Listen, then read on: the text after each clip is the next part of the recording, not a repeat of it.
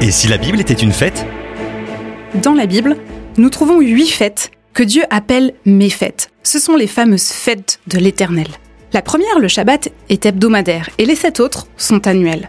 Ces fêtes étaient fixées à des dates précises, car elles annonçaient le plan de Dieu pour la venue du Messie et la rédemption du monde. Les quatre premières fêtes, annuelles, dites fêtes de printemps, ont déjà été pleinement accomplies lors de la première venue de Jésus. On l'a vu dans des épisodes précédents de cette émission Et si la Bible était une fête On a vu qu'à Pessah, à Pâques, Jésus, l'agneau de Dieu, sans défaut, meurt pour nos péchés. On a vu ensuite qu'à Ragamatsot, la fête des pains sans levain, Jésus est enseveli dans le tombeau. Ensuite, à Ragabikurim, la fête des prémices, Jésus est ressuscité. Et enfin, à Shavuot, à Pentecôte, 50 jours après la résurrection de Jésus, le Saint-Esprit descend avec puissance sur les disciples. Les trois fêtes annuelles suivantes sont dites fêtes de l'automne, et elles ne se sont pas encore accomplies dans leur totalité, mais elles se réaliseront pleinement lors du retour de Jésus. Il est donc intéressant pour les chrétiens qui attendent cet événement de s'intéresser un minimum à ces fêtes qui sont les suivantes. Et on va aborder la première aujourd'hui. Il y a d'abord Yom Teruah, la fête des trompettes, Yom Kippour, le jour de l'expiation, et enfin Sukkot, la fête des cabanes.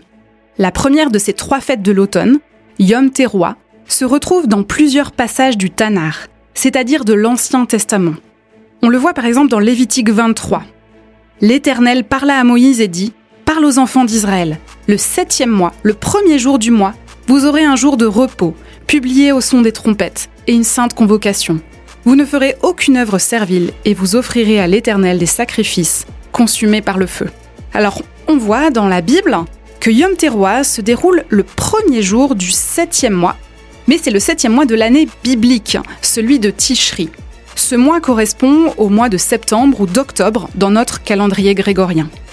Alors depuis l'époque du Talmud, qui est l'un des textes fondamentaux du judaïsme rabbinique, la fête de Yom Teruah ne dure plus un jour mais deux jours, que ce soit en Israël comme dans la diaspora, qui est les lieux où les juifs ont été dispersés en dehors d'Israël.